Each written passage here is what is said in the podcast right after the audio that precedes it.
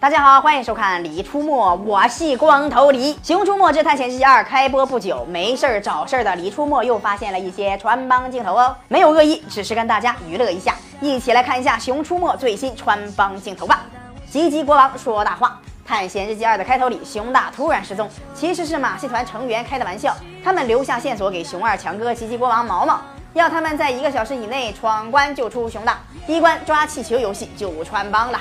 游戏里，熊二和光头强二人很艰难地拿到了几个气球，而这个善于攀爬的吉吉国王一下子就拿到了很多气球。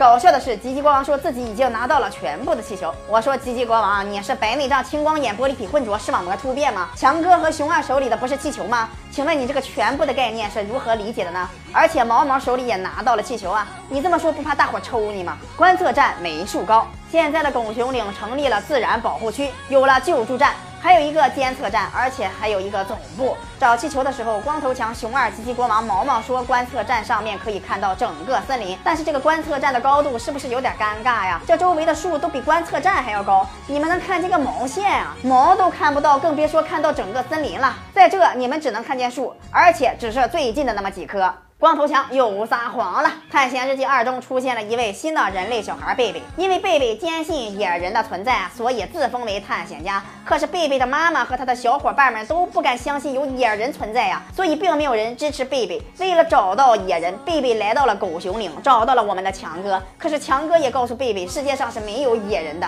这句话就明显是穿帮了呀，强哥。刚不久在熊出没原始森林里，强哥还见到了阿兰姐、阿达和小石头。等一大堆的野人呢，这是在欺负贝贝没看过原始时代吗？也有可能强哥知道原始时代很危险，想要打消贝贝的探险念头。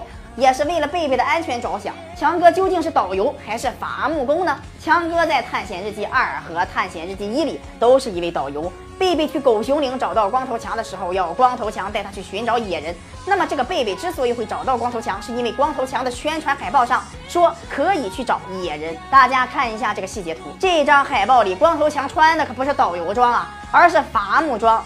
这明显又是一个穿帮镜头，一看就是拿早期《熊出没》强哥的照片 P 上去的。这些就是《熊出没》中最新的穿帮镜头了，不知道大家发现了没有啊？如果大家还发现了什么不对劲儿的地方，可以在下方留言哦。我们大家一起来盘盘《熊出没》吧，咱们下期再见。